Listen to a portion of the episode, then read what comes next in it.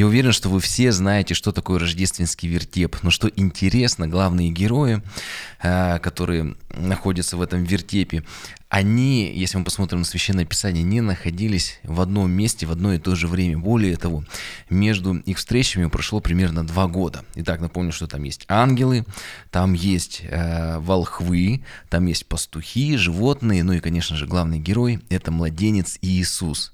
Все они не встречались в одном месте в одно время. Еще раз скажу, что там прошло в районе двух лет. Меня зовут Михаил Крюков, это подкаст «Вера от слышания». Сегодня мы попробуем разобраться, почему так произошло. И сразу же скажу, что это будет интересный выпуск. И более того, мы с вами даже увидим некоторые практическое э, значение вот этого всего материала, который мы разберем на основе Священного Писания для нашей жизни. Сразу же э, вначале я говорю, что вот эти вот несостыковки у событий, так скажем, у визуализации евангельских событий в вертепе ни в коем случае не обозначает, что и вертеп, он там плохой, его нельзя ставить. Это просто, так скажем, творческое изложение евангельских событий. Знаете, вот есть в детских классах такие фланелевые доски, где, может быть, там сразу много героев наклеивают на липучки. То здесь в некотором роде точно так же. Мы видим, что это уже такая художественная переработка. Но в тексте события, они немножко по-другому и очень интересно развивались.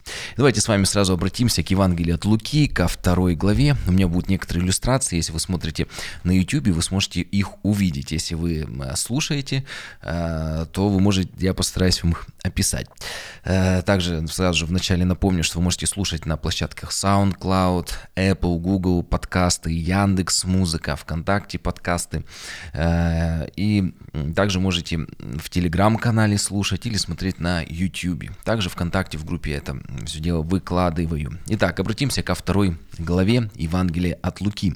Здесь рассказывается, что в дни кесаря Августа э, произошла перепись населения. И в ней приняли участие также и Иосиф из Галилеи, из города Назарета. Э, и он пришел записаться с Марией, Мария, которая была обручена ему и которая была беременна младенцем Иисусом. А когда же они были там на переписи, они, некоторые уже, опустим, юридические там разные нюансы, то есть им было необходимо а, приехать в свой город, то есть в другой город, не там, где они жили. И вот когда они были там, наступило время ей родить. Так совпало, что э, в связи с этими всеми нюансами, законами страны, они были вынуждены уехать в другой город, где из своего дома, когда они приехали, наступило время ей родить. И вот седьмой стих, и родила сына своего первенца, и спеленала его и положила его в ясли, потому что не было им места в гостинице. И вот это вот а, очень важный момент, который мы с вами видим, что Иисус родился в яслях. Что такое ясли? Это кормушка. Вот вам картинку даже могу показать. То есть это м- сарай по-русски ну, хлев, потому что такое красивое слово, ну, вот это вот сарай, где животные живут, такой вот сарайчик, так скажем, и там кормушки для животных. И в эту вот кормушку для животных положили родившегося Иисуса. В чем интересный момент, что Иисус есть Господь, Он стопроцентный человек, но также Он и стопроцентный Бог. И мы видим, что Его приход в этот мир, Он уже произошел смиренным, потому что где должен родиться царь? Царь должен родиться во дворце. Где родился Иисус? Он родился как бедняк в каком-то сарае, уж извините. А, ну, это факт. Если мы посмотрим, как Иисус уже будет входить в 21 главе Евангелия от Матфея а, в Иерусалимский храм, тоже как царь, но не на коне, так богато, торжественно, а также смиренно на осле. Чем это говорит? Иисус сказал, я кроток и смирен сердцем. И мы видим, что а, его царское достоинство, оно заключалось не во внешних каких-то вещах, ни в коне, ни в, царской, э, ни в царском роддоме, но его царское достоинство заключалось в нем самом. И Иисус, Он первенец из воскресших, и мы, так скажем, Иисус сказал, будьте подобны э, вашему небесному Отцу, то есть и Павел говорит, подражайте мне, как я Христу, если мы должны Ему подражать, или как апостол Петр пишет, следовать по следам Иисуса Христа, то мы видим, что можно иметь царское достоинство но при этом быть очень простым человеком. Если мы посмотрим э, на самого-самого-самого величайшего человека всего Ветхого Завета, это, конечно же, Иоанн Креститель, потому что он предтеча Иисуса, он указал на Иисуса Христа, и Иисус называет, что не было такого великого, как он. При этом он э, был в пустыне, он носил одежду э, из верблюжьего волоса, она очень жесткая, там даже написано, что мягкие одежды носят люди, живущие во дворцах. Он носил вот такую вот жесткую, как вот бедняки одежду. Также он ел не какие-то деликатесы, он ел просто акриды и дикий мед, ну то есть то, что вот было вот в той области. И при этом он был самым великим человеком. Сразу же здесь стоит наговориться, сказать, что величие, оно, конечно же, не в бедности.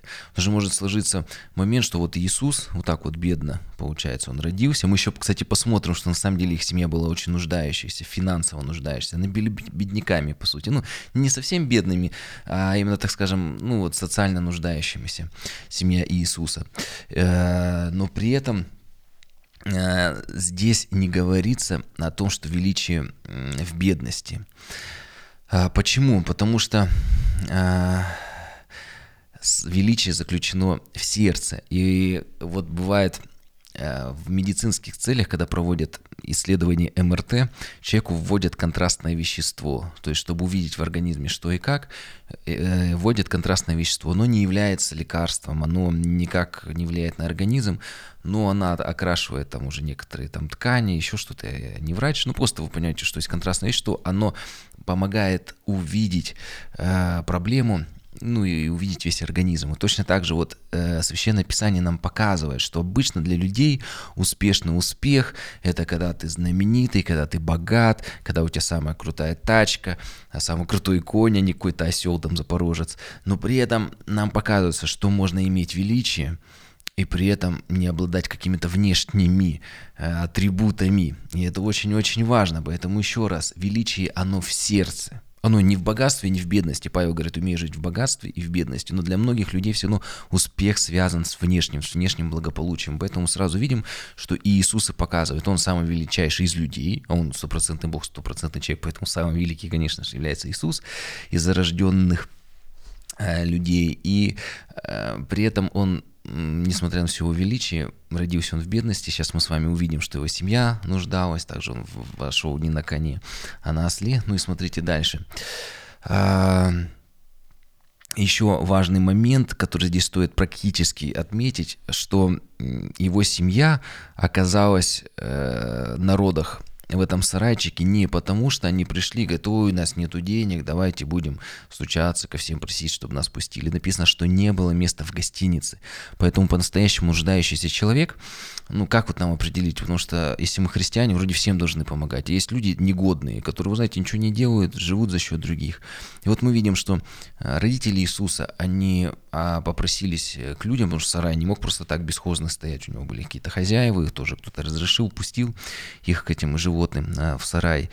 И они обратились за помощью, и они э, оказались там только по одной причине, что не было места в гостинице. Поэтому бывает, что человек вот он сделал э, все, что мог, он прикладывает какие-то усилия, у него не получается. И такой человек, ну, на самом деле нуждается в помощи. А бывает человек, он ничего не делает для того, чтобы что-то изменить в своей жизни. И он пытается жить за счет других.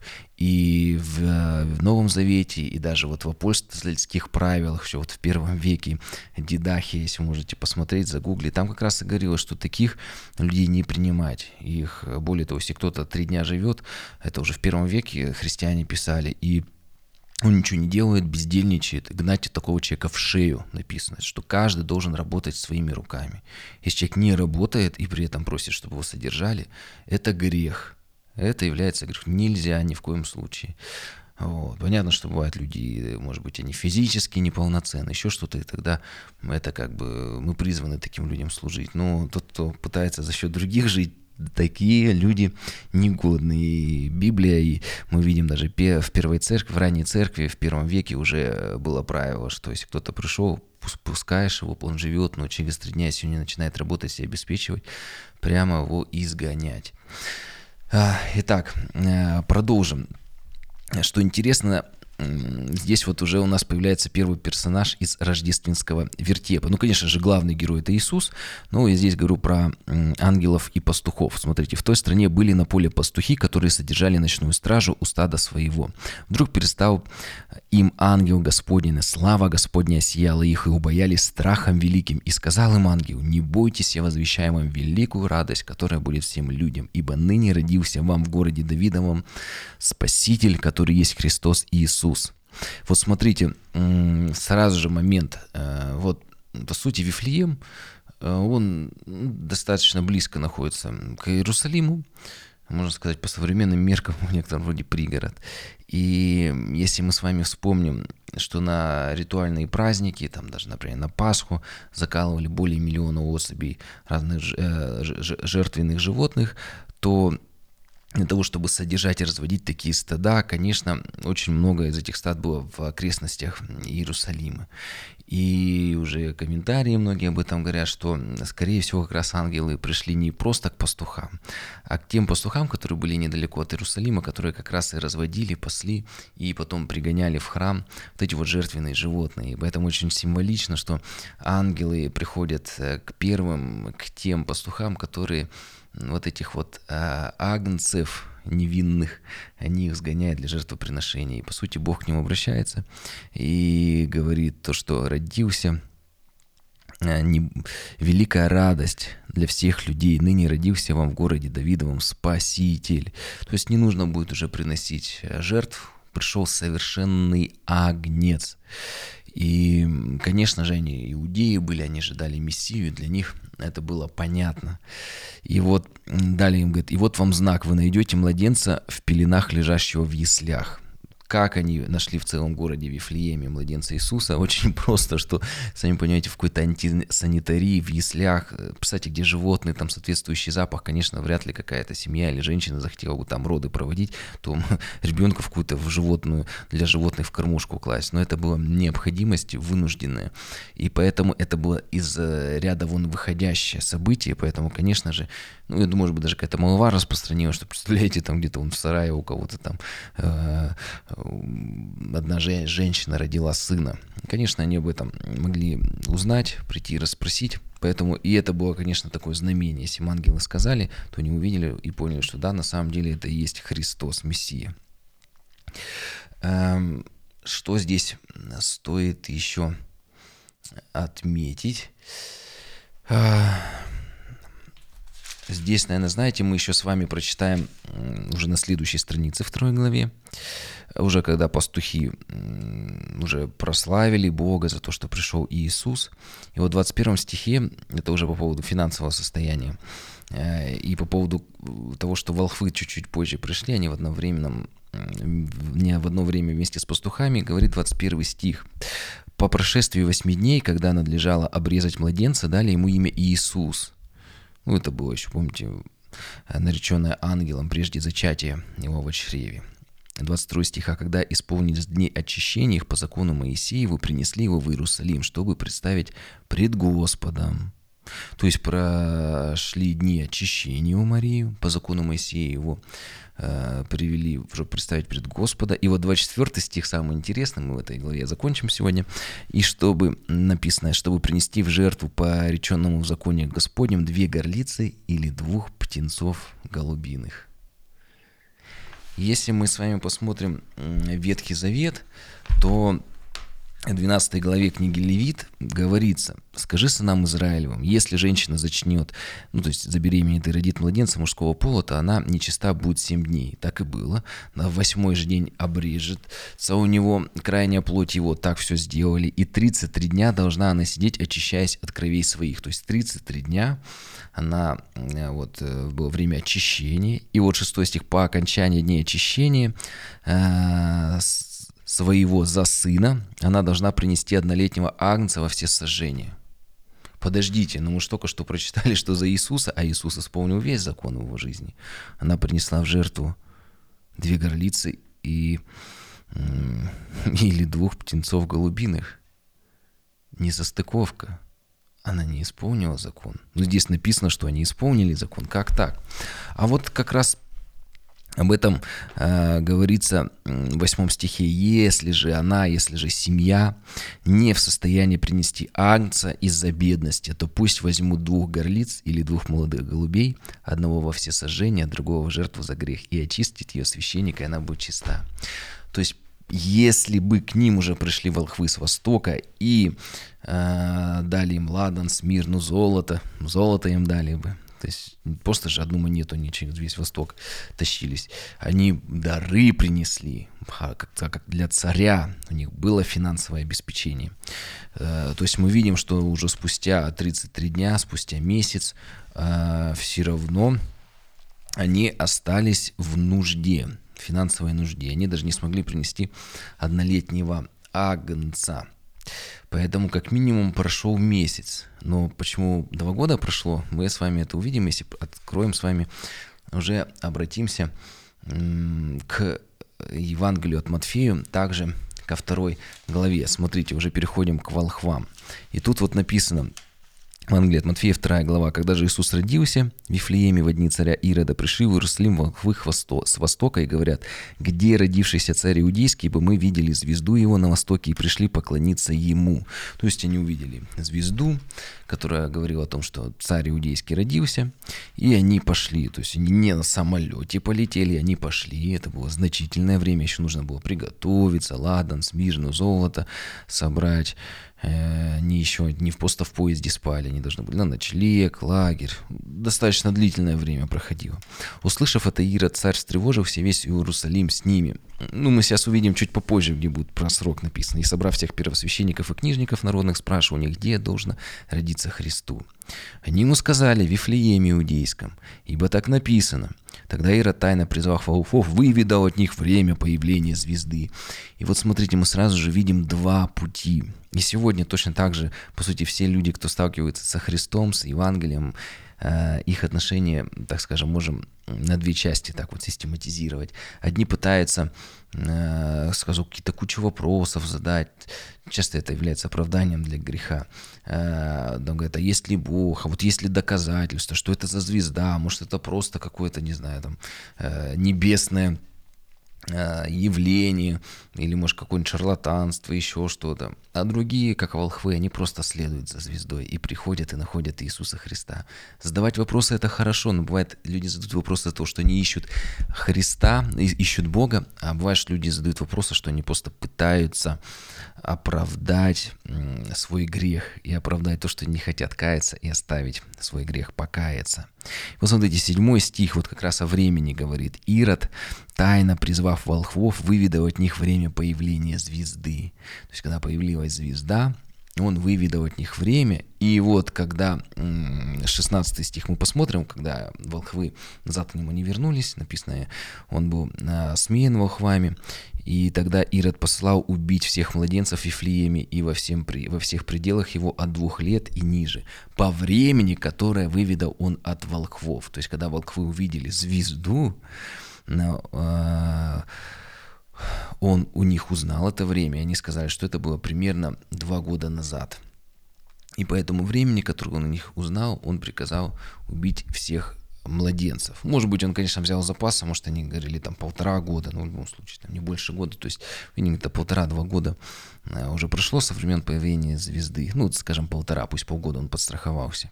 И вот как раз вот по этому времени и он приказал убить всех младенцев, которые могли стать его конкурентами. конкурентами. Так вот, а, когда они узнали от него, и заметьте, все как бы вроде ожидали Мессию, но кто-то остался спорить, а точно, что за звезда, а как так, а кто-то просто следовал к Иисусу Христу. И восьмой стих, «И послав их в Вифлеем, Ирод сказал, «Пройдите тщательно, разведайте о младенце, когда найдете, известите меня, чтобы мне пойти поклониться ему. Ну, знаем, он не собирался пойти поклониться, он просто хотел воинов отправить и убить его. Они выслушали, пошли, и вот звезда, которую не видели на востоке, шла перед ними, и, наконец, пришла и остановилась над местом, где был младенец. Увидев же звезду, они возрадовались радостью весьма великой, и, войдя в дом, заметьте, не в хлев, не была кормушка, а войдя в дом, в дом, увидели младенца с Марию, не младенца в яслях, воды в кормушке, а младенца с Марией, матерью его, и пав поклонились ему, и, открыв сокровища свои, принесли ему дары, золото, ладан и смирну. Конечно, многие сразу же говорят о символическом значении. Да, напомню, что золото они ему принесли как царю, ладан как священнику, и Смирну, ну, как да, давая разумение, какой смертью он умрет. Но очень важные значения, что после этого, когда э, жизни Иисуса стала угрожать опасность, они стали иммигрантами, они убежали в Египет. Они на тот момент нуждались, были нуждающимися, и если они еще и в эмиграции оказались, там они могли просто с голоду умереть. Но у них уже было финансовое обеспечение. Мы видим, что Бог позаботился о семье.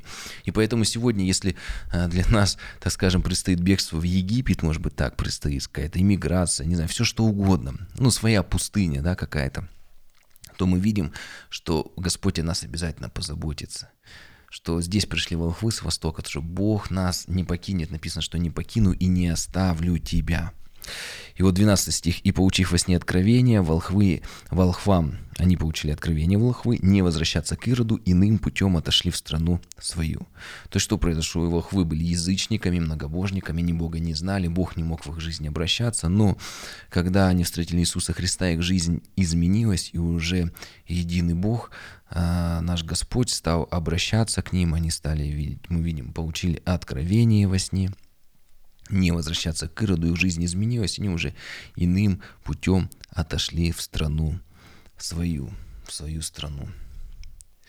И мы как видим, что уже во времена начала служения Иисуса Христа была только живых Мария, видимо, отец умер, а у Иисуса были еще братья и сестры, уже от земного отца. И Конечно, также я думаю, что мы не знаем, когда точно Иосиф умер, но если э, даже предположить, что он достаточно рано ушел, что все равно семья не осталась без обеспечения. Думаю, что они еще долгие годы могли жить э, вот на это золото, на эти приношения, которые принесли ему как царю вот эти вот волхвы э, с востока. Ну и что значит для нас все вот эти вот события? Давайте с вами будем заканчивать. Я хотел бы обратиться к посланию филиппийцам, 2 глава с 3 стиха. Здесь написано, ничего не делайте по любопрению или по тщеславию, но по смиренно мудрию, а почитай один другого высшим себя. Здесь вот говорится о каких-то, вот знаете, такой ценности, когда ты э, ближнего почитаешь выше, выше себя. И это как раз царское достоинство, причем э, библейское. Мы видим Э, Иисус был такого царского достоинства, что он настолько почитал ближних выше себя, что даже отдал жизнь за всех людей. И уже наша ответственность, примем мы эту жертву или не заметим, пройдем мимо – Четвертый стих. «Не о себе только каждый заботится, но каждый о других». И Иисус, написано, расточил, раздал себя всем, Он служил людям. Даже мы, когда принимаем причастие, мы, по сути, как, э, едим Его кровь и пьем, э, едим Его тело Иисуса и пьем Его кровь, как такие вот символы. Почему? Потому что э, мы в буквальном смысле Иисус всего себя нам отдал. И Он умер на кресте, и мы принимаем причастие, то есть принимаем Его всего, всю Его плоть. Э, всю его жизнь. Пятый стих. «Ибо в вас должны быть те же чувствования, какие во Христе Иисусе, двоеточие». Что это за чувствование? Он, будучи образом Божьим, то есть он, будучи Богом, не, пощ... не почитал хищением быть и равным Богу но уничижил себя самого, приняв образ раба, сделавшись подобным человеком и по виду став как человек. То есть такой, я Бог. То есть он не продолжил как-то пытаться еще среди людей возвыситься, но наоборот, Бог смирил себя, приняв образ человека. Восьмой стих смирил себя, быв послушным даже до смерти и смерти крестной. И он не просто Иисус как человек, став человеком, сказал, ну мне нужно пройти весь земной путь, и, как все люди, умереть. Он не просто умер, он умер мучительной смертью на кресте. Посему и Бог превознес его и дал ему имя выше всякого имени, дабы перед ним, перед именем Иисуса преклонились, э, преклонилось всякое колено небесных, земных и преисподних, и всякий язык исповедовал, что Господь Иисус Христос, славу Бога Отца.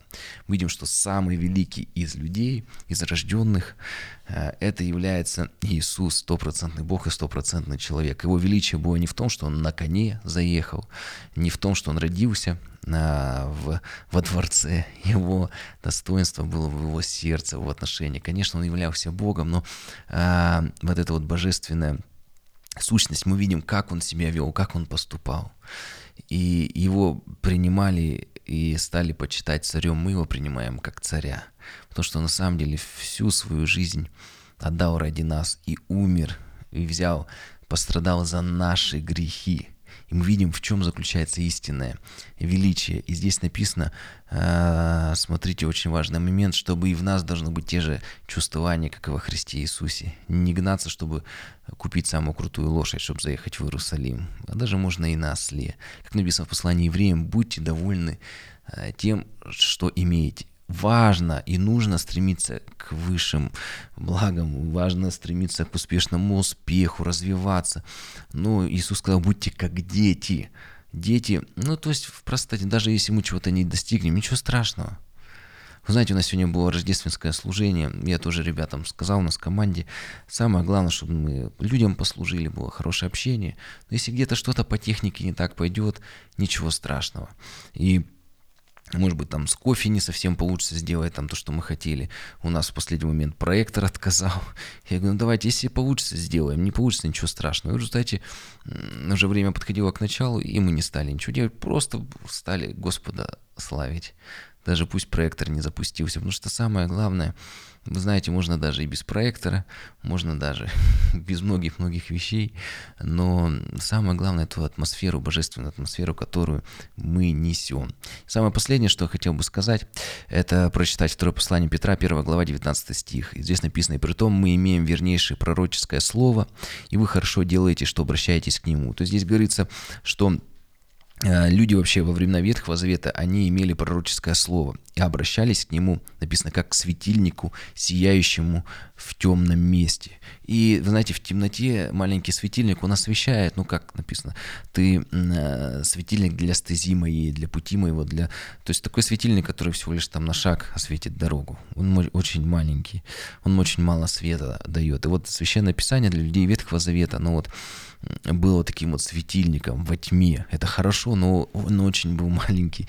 И даже если мы посмотрим Духа Святого, Дух Святой пребывал только на трех категориях, на царях, пророках, священниках. И то иногда, помните, Давид говорит, ну ты сокрыл лицо свое, я смутился, не, отмени, не отними Духа своего от меня.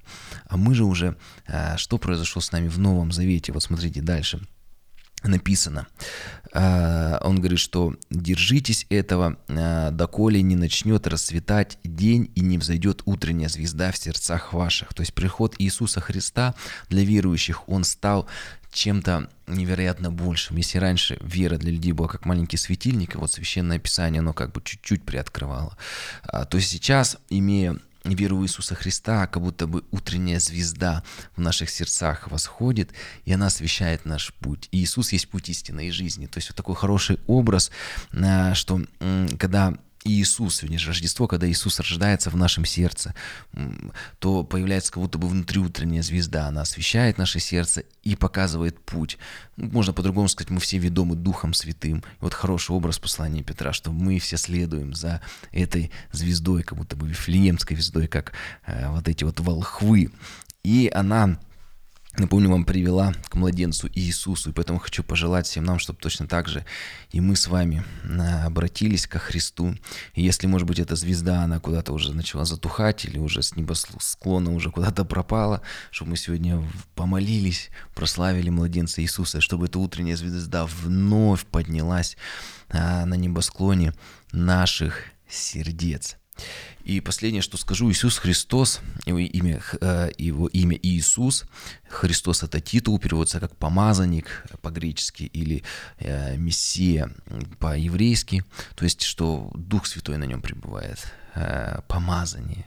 И когда Иисус Христос вознесся, то это помазание, оно пребывает на его теле, на церкви. Поэтому очень важно быть частью церкви. Конечно, бывают исключения по некоторым Э, вещам люди не могут ходить в церковь, но они при этом могут быть спасены, мы это допускаем, но это все-таки какие-то исключения. Понимаете, вот, вот такие вот события могут в жизни или в стране или еще как-то э, быть, что но все-таки правило, как мы видим, все-таки общее, если читаем Новый Завет, что все-таки мы нуждаемся в церкви, потому что Дух Святой, помазание, оно пребывает на теле, потому что Иисус помазанник, и сегодня Иисус, Его тело, это является церковь, поэтому очень-очень важно быть не только частью какого-то онлайн-сообщества, не только пребывать в социальных сетях, где-то даже хорошо и подкасты слушать для такого духовного личного развития, но очень важно быть частью церкви. Поэтому просто такой вызов для нас, на, для всех на следующий год. Просто будьте частью церкви, не оставляйте своего собрания, как есть у некоторых обычаев, потому что церковь есть тело Иисуса Христа. Не огорчайте Иисуса, не оставляйте Его церковь. Ведь Он отдал свое тело на кресте ради нас. Поэтому давайте придем к Его телу, станем частью церкви, телом Иисуса Христа и будем прославлять Его в этом мире – с Рождеством Христовым, да взойдет эта звезда утренняя в наших сердцах, которая будет направлять нас всю нашу жизнь. И однажды, когда мы совершим свой земной путь, мы воочию увидим этого младенца Иисуса, как волхвы лицом к лицу увидели, так и мы в конце нашей жизни увидим Иисуса. Благословений.